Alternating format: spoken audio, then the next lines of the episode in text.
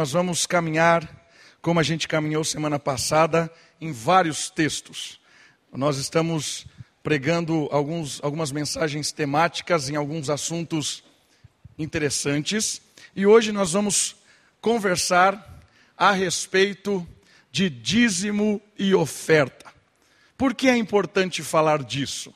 Porque nós vivemos uma época em que a igreja evangélica ela é rotulada como a igreja que rouba dinheiro das, das pessoas, rouba dinheiro dos fiéis. São é, é os evangélicos são vistos como uma religião que se aproveita dessa área financeira. É verdade que nós podemos digitar na internet procurando igrejas que se aproveitam e você vai realmente achar. Mas na verdade, é, não é não é a igreja verdadeira que tem se aproveitado desse assunto. Por isso, quando a gente tem essa associação da igreja evangélica com o dízimo, com a oferta sendo desviado, sendo investido em coisas, fazendo lavagem de dinheiro, roubando muitas pessoas, às vezes a gente tem medo de falar desse assunto. Às vezes a gente tem medo de trazer a pauta, pregar sobre oferta, dízimo, contribuição, porque parece que a igreja está pedindo dinheiro, parece que a igreja. Então, muitas vezes, há, há, há uma omissão por parte dos pregadores em falar deste assunto.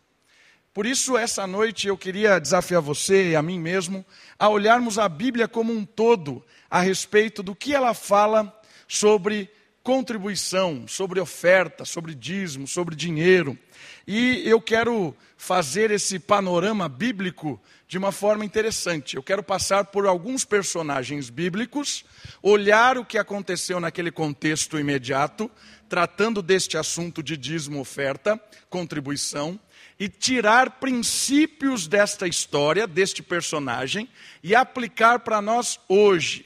O que é que aquela história, naquele momento, naquele lugar, tem como princípio para nos ensinar a respeito de dízimo, ofertas e contribuições. Então, nós vamos rodar alguns textos bíblicos antes da lei mosaica, dentro da lei mosaica, pós-lei mosaica, e nós vamos aprender princípios a respeito da contribuição, do dízimo, da oferta, do dinheiro, ou teve período na história que não era dinheiro que as pessoas ofertavam, e a gente vai ver isso.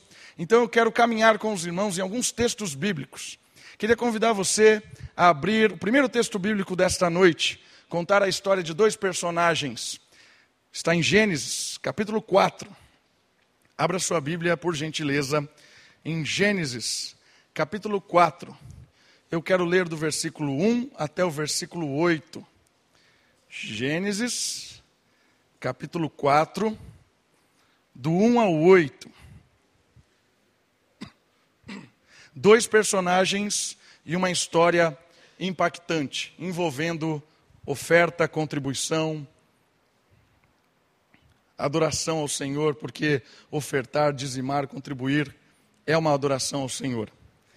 Gênesis capítulo 4 conta a história dos filhos de Adão, Caim e Abel.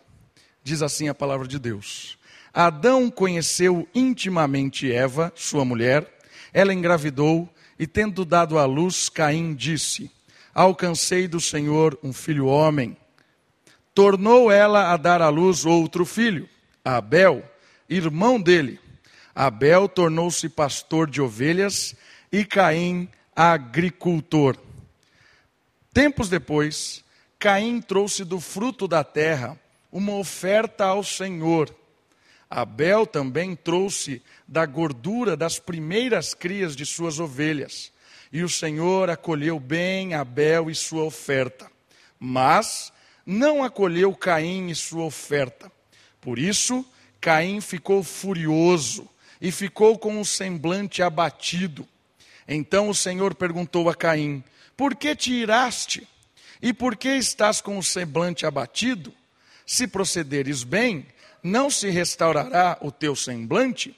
Mas se não procederes bem, o pecado jaz à porta, e o desejo dele será contra ti, mas tu deves dominá-lo. Então Caim disse a seu irmão: Vamos ao campo. E enquanto estavam no campo, Caim se levantou contra o seu irmão Abel e o matou. Irmãos, é trágico essa história sobre contribuição. Para acrescentar a essa história, vamos para Hebreus, capítulo 11, lá na frente, Novo Testamento agora. Hebreus, capítulo 11, fala dos heróis da fé. E Abel é mencionado neste capítulo, por isso eu quero ler o versículo 4 para fazer alguns comentários e trazer o primeiro princípio da noite sobre oferta e contribuição. Hebreus capítulo 11, versículo 4. Hebreus 11, versículo 4. Pela fé, ok? Primeira palavra que aparece aí, por fé, por meio da fé. Abel ofereceu a Deus sacrifício superior ao de Caim, por meio do qual foi aprovado como justo, dando Deus testemunho das suas ofertas. E mesmo depois de morto, ele ainda fala por meio dela. Qual é o primeiro princípio a respeito de oferta, dízimo e contribuição? O primeiro princípio interessante que a Bíblia nos ensina, lá nos primeiros capítulos, é que a oferta não é qualquer coisa, não é o que sobra. Esse é o primeiro princípio bíblico. Quando nós ofertamos a Deus, quando nós contribuímos para o Senhor, não é qualquer coisa de qualquer jeito. Não é aquilo que eu, que eu sobrou ali, catei qualquer coisa e levei. Certo? Não é qualquer coisa de qualquer jeito. Mas o que eu ofereço ao Senhor é algo importante para mim. É fruto do meu trabalho, é fruto do meu suor. E como eu sei que o meu suor, o meu trabalho é bênção de Deus, eu o honro, eu o adoro, contribuindo com o meu melhor e não com aquilo que me sobra. Um fator muito importante dessa história de Caim e Abel é que o Senhor não olha a oferta. Porque alguns falam assim: ah, Deus não aceitou a oferta de, Ca, de Caim porque ele deu algumas hortaliças, verduras, deu mato. Mas olha só, Abel deu primícia do, do, do, dos, seus, dos seus bichos. Então, olha, por isso que o Senhor aceitou de, de, de Caim, de Abel e não de Caim. Mas esse não é um princípio verdadeiro. Por quê? Porque Deus não olha a oferta, Deus olha o ofertante. É quem está contribuindo. Então, dentro desse primeiro princípio, Deus olhando o coração de Abel, o coração de Caim, ele sabia que aquela oferta sendo oferecida, ela era fruto de um coração grato, de um coração alegre, de um coração satisfeito, de um coração que sabia que aquilo que ele tinha produzido naquele tempo era graças ao Senhor. Tinha certeza disso. Por isso, o coração dessa pessoa que ofertava, o coração de Abel, era um coração assim, jubiloso, feliz. Eu vou fazer isso com prazer, não com pesar, com desdém. Eu vou lá pegar o melhor que eu tenho, a primícia, o primeiro, primogênito, o mais importante, e vou lá e vou cultuar a Deus com o que Ele me deu, porque eu tenho certeza que isso é de Deus e é para Deus. Abel, coração grato, satisfeito, coração que entendia como funciona a dinâmica dos bens materiais. É de Deus, foi Ele quem me deu, é dele, por isso eu o cultuo para a glória dele. Princípio de um coração que dá o mais importante para Deus e não o que sobra.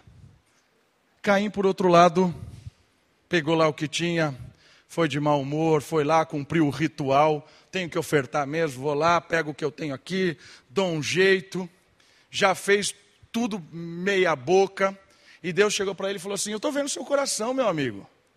Não adianta você cumprir ritual. Não adianta você vir aqui na frente e depositar as, as, as frutinhas aqui. Não adianta. o ritual não é maior do que o seu coração. E eu estou vendo que o seu semblante é um semblante triste, é um semblante de pesar, é alguém que está fazendo isso por obrigação. Talvez você nem acredite realmente que sou eu quem estou te dando isso. Talvez você ache que é, é você é bom o suficiente. Talvez você ache que o trabalho é resultado do seu esforço. Talvez dar essas frutas aqui seja um peso tão grande porque você tem a certeza, Caim, que foi você que conquistou isso aqui. Isso é tão verdade que a primeira coisa que Caim faz quando Deus o repreende e ele vai embora é fundar uma cidade. E a cidade que Caim põe o nome é a cidade com o nome do seu filho que isso quer dizer? É a cidade dos homens. Deus não está nela. Coração rebelde. O coração de Caim era tão duro que assassinou o irmão por inveja. Primeiro, a primeira grande lição de contribuição bíblica que vem de Caim e Abel é porque Deus olha o coração do ofertante e não a oferta. A segunda questão interessante desse texto é que Caim é um homem justo. O próprio Jesus, é, Abel é um homem justo. O próprio Jesus, quando menciona Abel, fala de justiça, de ser homem justo. E Hebreus termina falando uma coisa muito interessante dessa justiça de Abel. Mesmo depois de morto, ele ainda fala. O legado de um homem que ofereceu com gratidão. O legado de um homem que deixou a sua marca na posteridade e chegou hoje em Americana, sei lá quantos mil anos depois desse acontecimento. A história de um homem justo que cultuou ao Senhor com o seu melhor para a glória de Deus, que ofertou da maneira mais preciosa que ele pôde, fala até hoje. Qual é o legado que nós temos deixado para os nossos filhos, para os nossos netos? Qual legado nós temos deixado para as pessoas que convivem conosco na igreja, no trabalho? Às vezes nós temos deixado um legado de pessoas mesquinhas. Né? Eu lembro que quando eu tinha uns 10 anos, 11 anos, a minha irmã tinha uns 8. E a minha mãe comprava Danone. E eu pegava os Danone e eu punha lá no fundo da geladeira. Atrás de todas as coisas assim. E punha todas as outras coisas na frente. A minha irmã nunca comia o Danone. Porque estava lá atrás, escondido. Isso é mesquinho. Né? Mesquinho é alguém que quer usufruir tudo, não divide nada, não compartilha nada. Eu tenho medo de amanhã não ter Danone, então eu escondo tudo lá atrás. Às vezes nós somos mesquinhos com o nosso dinheiro. É? Mesquinho, guarda tudo lá embaixo do colchão, no banco, acumula e acumula e acumula e acumula. Eu tenho medo que amanhã eu não tenha. Por isso que a primeira palavra do versículo 4 de Hebreus 11 é pela fé. Abel deu o melhor, porque ele deu para Deus e ele sabe quem é Deus. Isso gera fé.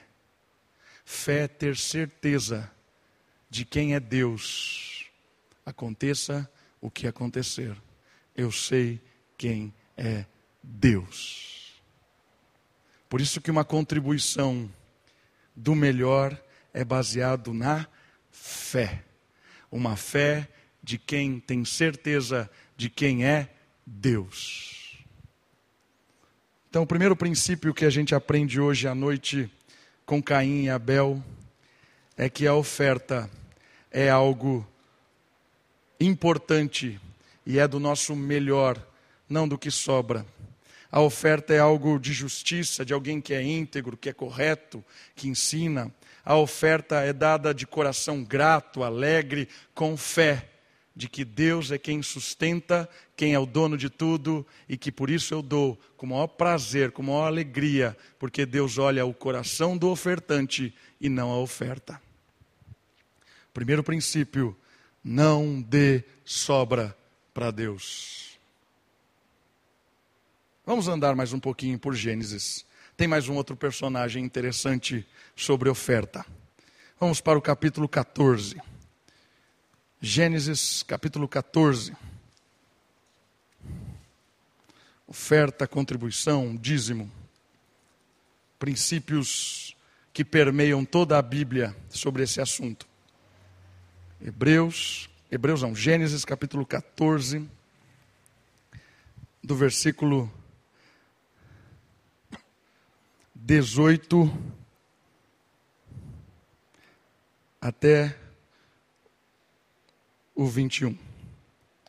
Então, Melquisedeque, rei de Salém e sacerdote do Deus Altíssimo, trouxe pão e vinho e abençoou Abraão, dizendo: Bendito seja Abrão pelo Deus Altíssimo, Criador dos céus e da terra.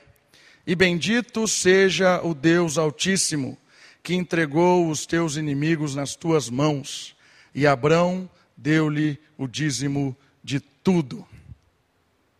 Alguns princípios interessantes para aprendermos aqui desse texto. Melquisedeque significa rei de justiça, rei da justiça. E Salém é uma outra palavra hebraica para paz. Uma delas é Shalom, a outra é Salém. Nós temos aqui um personagem enigmático e interessante porque ele é um rei de justiça, um rei justo e íntegro, e um rei de uma terra conhecida como uma terra de paz. Olha que interessante. Você tem um personagem que chega até Abrão com ares de justiça, de integridade, com ares de a justiça desdobra em paz. E outra coisa muito interessante, ele é um sacerdote ele é um ministro de El Elion. Deus Altíssimo. É um nome de Deus. El, Deus. Elion, Altíssimo, acima de todos. El é um nome comum para Deus. O território em volta ali, de onde vivia Abrão e Melquisedeque, existiam vários deuses, cujo nome também era El. El alguma coisa. E aqui Melquisedeque, ele aparece como um sacerdote de quem? Do El Elion. Ele não é um Deus como todos os outros deuses. Ele não está no nível dos outros deuses. Esse Deus a quem Melquisedeque serve, ele é El Elion.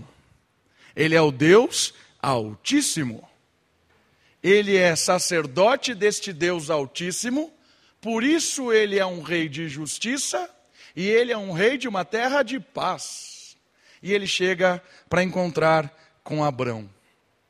Primeiro princípio sobre a oferta que acontece aqui, sobre o dízimo dado por Abrão a Melquisedeque. O dízimo, oferta, é algo voluntário, livre. Ninguém é obrigado a fazer isso. Por quê? Porque se há obrigação de fazer, caímos em Caim. Coração amargo, tenho que fazer.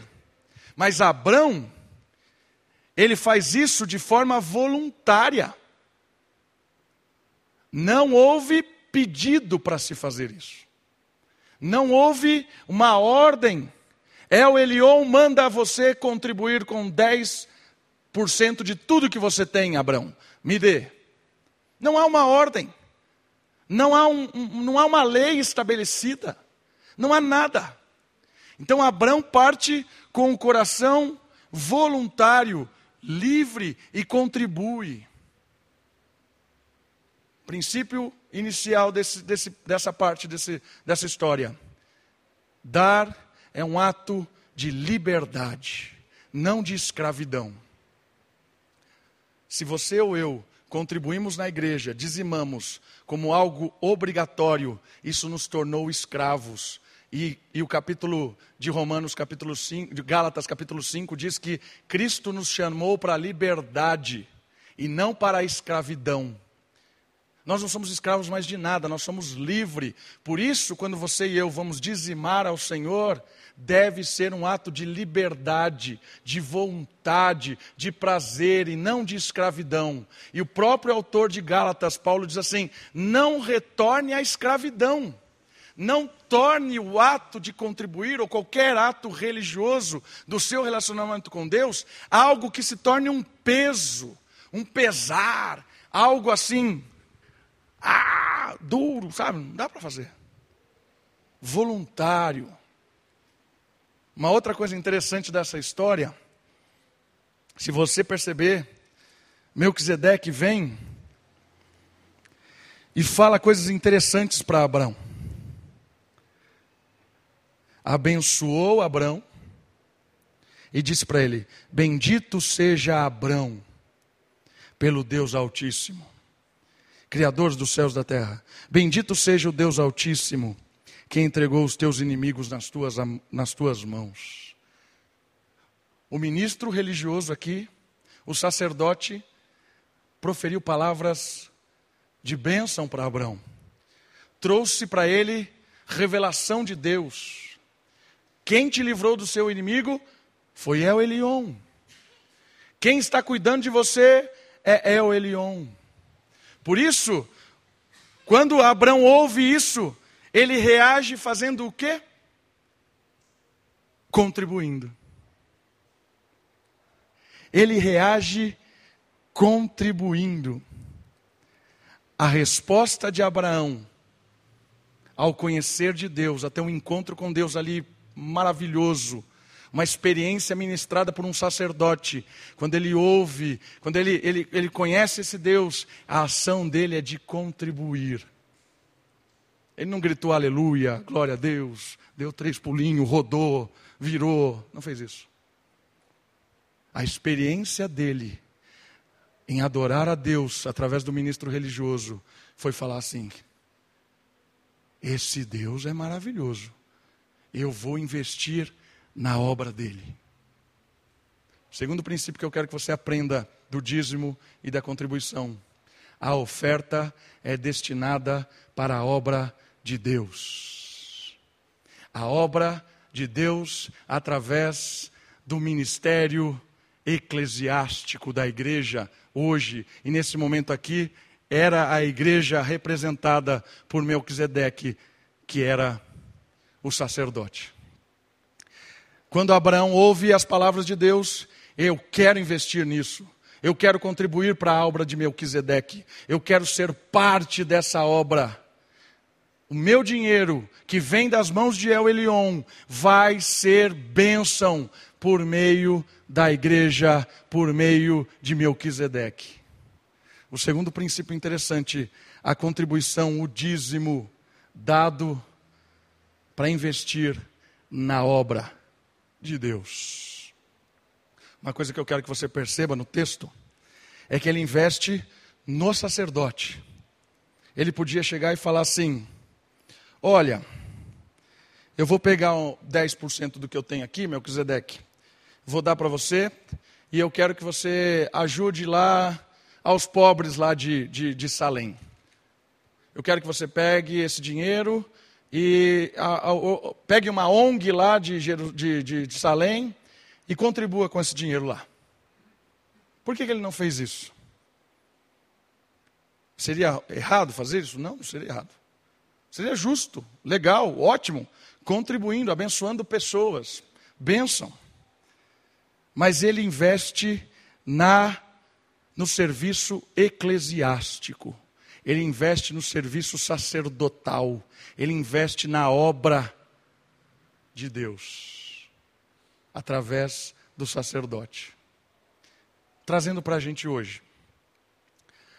Às vezes tem gente que fala assim: não vou levar dinheiro na igreja, eu vou dar para os pobres, vou ajudar os meus parentes que estão com problema financeiro, vou levar ali numa entidade. Isso é ótimo, sensacional, continue fazendo isso. Bênção de Deus, mas isso não substitui a responsabilidade e o privilégio de ofertar na obra de El Elion. Está entendendo? Quando Abraão ouve de El Elion, eu quero continuar sustentando o ministério de Melquisedeque. Eu quero continuar cuidando deste sacerdote que é um sacerdote que trabalha para El Elion.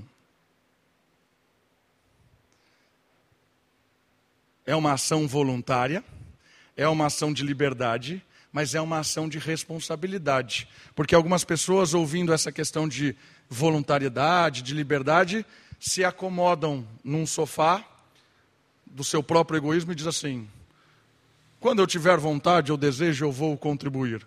Senta lá e nunca dá nada. Nunca oferta com nada. Nunca contribui com nada. Está lá acomodado na sua morbidão espiritual, achando que é livre.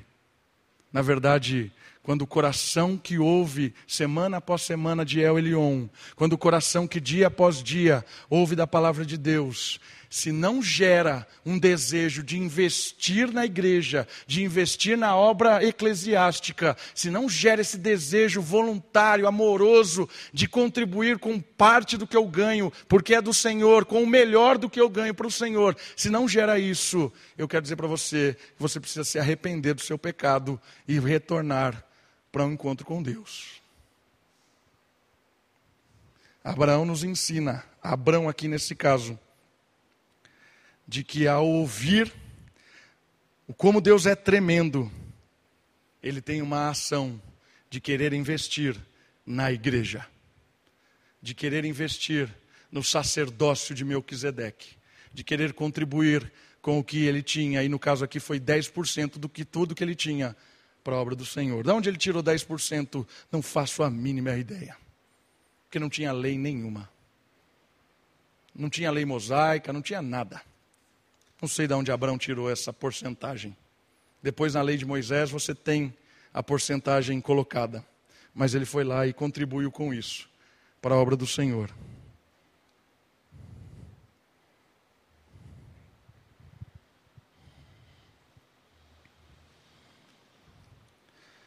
Uma das, uma das grandezas de Deus é gerar corações que contribuem para a sua obra, que investem na manutenção da igreja, que investem na contribuição da obra de Deus por meio da igreja. O segundo personagem, Melquisedeque, nos ensinam, nos ensina que investir na igreja é resposta de adoração a Deus contribuir com o que nós temos é uma resposta de adoração a Deus. Melquisedeque nos ensina coração quebrantado, coração que oferta. E o último personagem, para a gente ter uma ideia do, da oferta e da contribuição. Agora nós vamos lá para o Novo Testamento. O último personagem está dentro da lei mosaica, no período de Jesus. Está em Marcos, capítulo 12.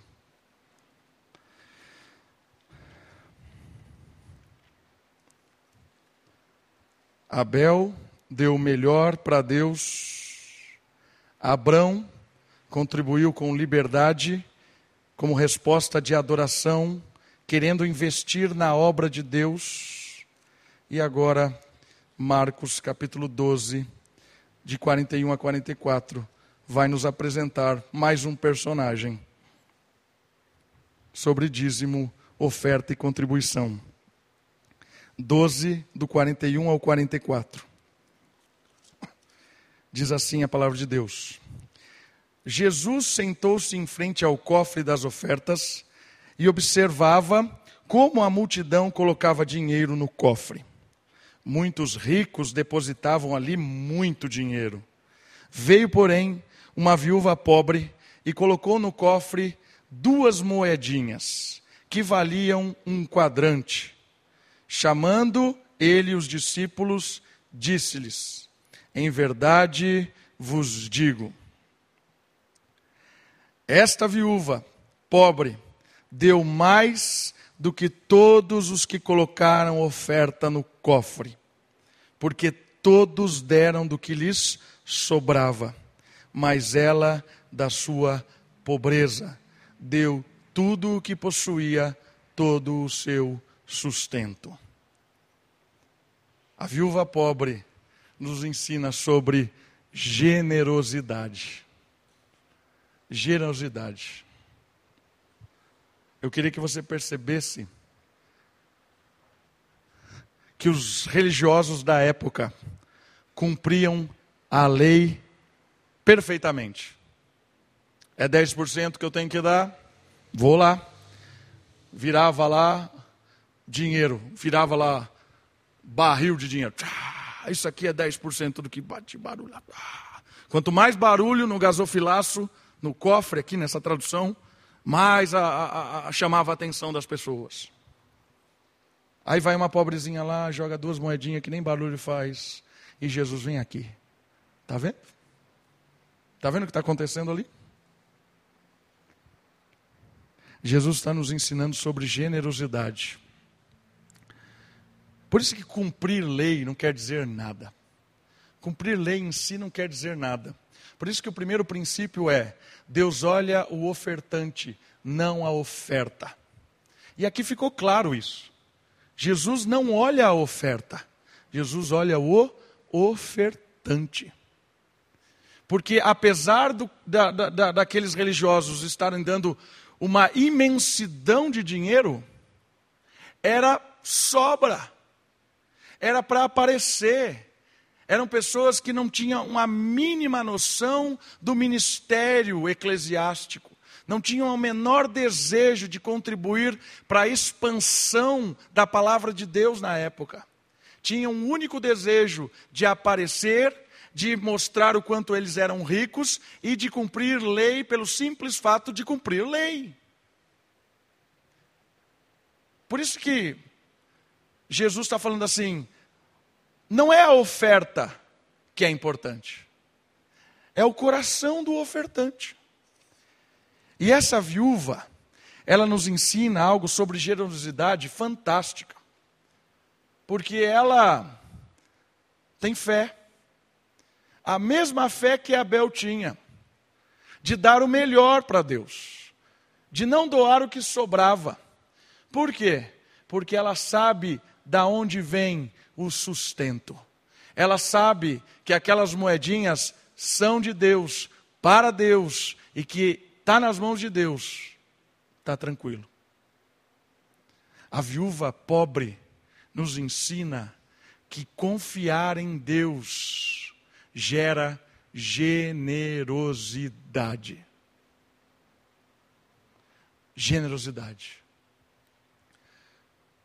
Esse ensinamento nos faz pensar em termos de quanto nós temos investido na obra de Deus e o como eu tenho feito isso. Às vezes, algumas pessoas que têm mais dinheiro dão os seus 10% regularmente. Mas às vezes é apenas um cumprir ritual. Lá, faz falta. Faz falta. Estou lá dando o que está sobrando e tudo mais. Por outro lado, também, tem algumas pessoas que não têm tanto dinheiro, têm pouco dinheiro, e não conseguem dar nada. Por quê? Vai que amanhã eu preciso deste um real.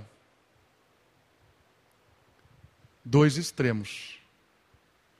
O rico que contribui com seus 10% está tão distante de Deus quanto o irmãozinho, a irmãzinha pobrezinha, que não consegue dar um real porque não tem fé em Deus.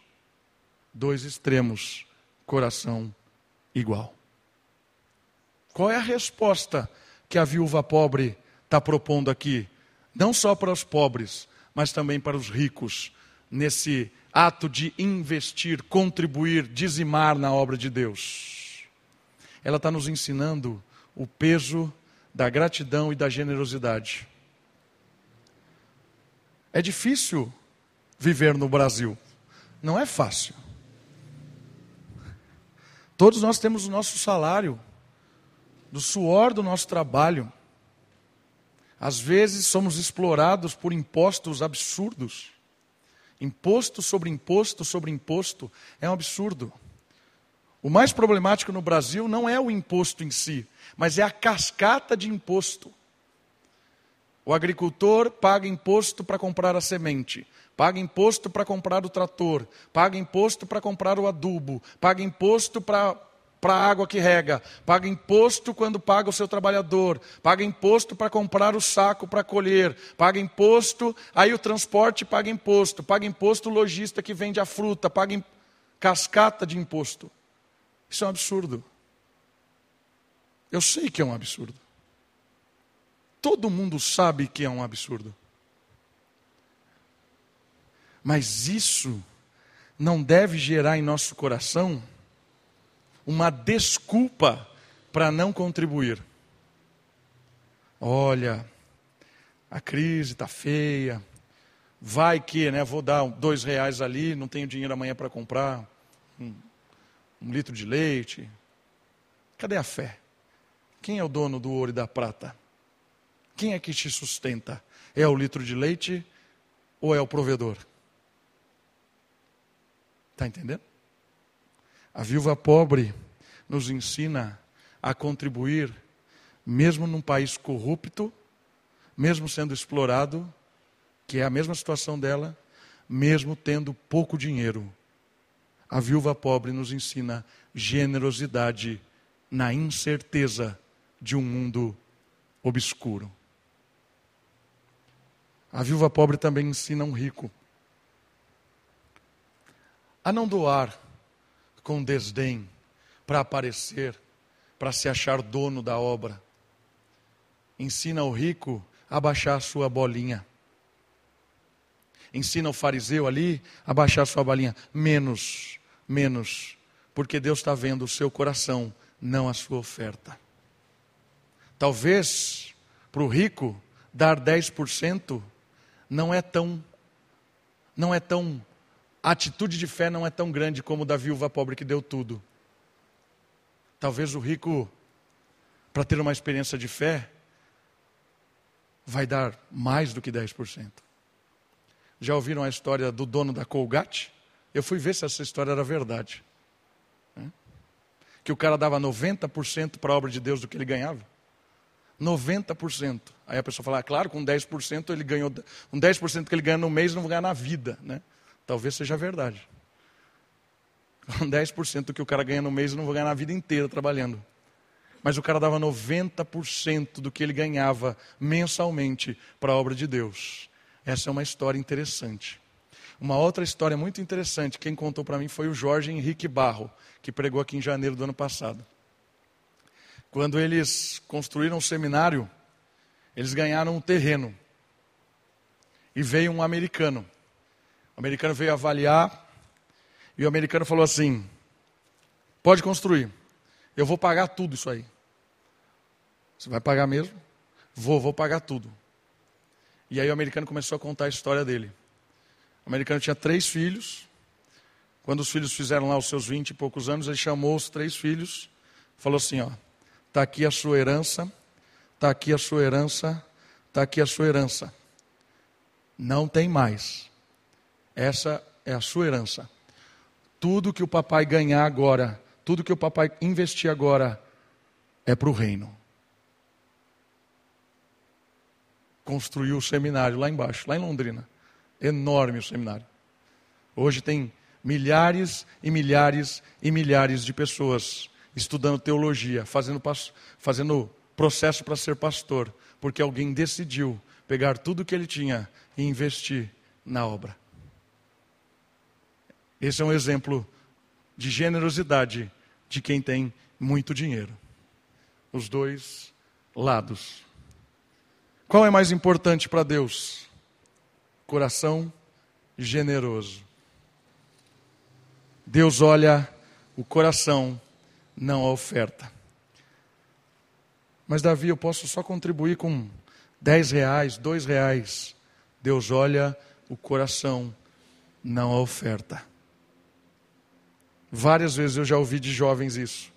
Tenho vergonha de levar o meu colocar no envelope lá o meu, meu dízimo. Deus olha o coração, não a oferta. E eu quero terminar lendo o texto de 2 Coríntios, capítulo 9, que ele fala claramente da generosidade e das suas consequências.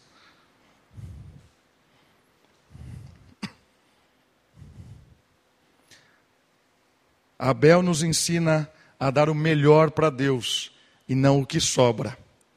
Melquisedeque e Abrão nos ensina sobre liberdade e nos ensina sobre a responsabilidade de dizimar na obra eclesiástica. E a viúva pobre nos ensina sobre generosidade, porque 10% é uma marca, não uma lei. Talvez 10% é sobra do que a gente ganha. 2 Coríntios capítulo 9, versículo 6. 2 Coríntios capítulo 9, versículo 6. Mas digo isso: quem pouco semeia, pouco também colherá. Quem semeia com generosidade, também colherá generosamente. Cada um contribua de acordo com o que decidiu no coração, não com tristeza, nem por constrangimento, pois Deus ama a quem contribui com alegria. E Deus é poderoso para fazer toda a graça transbordar em vós, a fim de que, tendo sempre o suficiente em tudo, transbordeis em toda boa obra, conforme está escrito: distribuiu, deu aos pobres, a sua justiça permanece para sempre. Aquele que dá a semente ao que semeia, e pão para comer também suprirá e multiplicará a vossa semeadura e aumentará os frutos da vossa justiça e em tudo sereis enriquecidos, para serdes sempre generosos, o que por nosso intermédio produz ações de graças a Deus. Sabe o que Paulo está nos ensinando aqui sobre oferta, sobre contribuição? Quanto mais generoso você é em distribuir semente, mais o dono da semente vai encher o seu bolso para distribuir mais sementes. Essa é a teologia da prosperidade. Quanto mais generoso você é, quanto mais você é desprendido do, do, do dinheiro, quanto mais o seu coração quer adorar a El Elion, mais Deus vai te dar o prazer de adorá-lo distribuindo semente. Paulo nos ensina a respeito de semear com generosidade, com gratidão, porque Deus vai nos enriquecer, vai nos tornar gratos, alegres, prazer em fazer isso. A contribuição ela não é um peso em nenhum momento. Em nenhum momento. Ao contrário, ela é privilégio, alegria, libertação. Paulo aqui fala sobre uma situação específica de uma oferta sendo levantada para a igreja em Jerusalém. Era uma oferta para a obra eclesiástica. E ele fala sobre generosidade aqui. E ele deixa claro: quem contribui, quem semeia, vai ter sempre mais para semear. E eu quero terminar com a ilustração do Mar Morto. Sabe por que o Mar Morto é morto?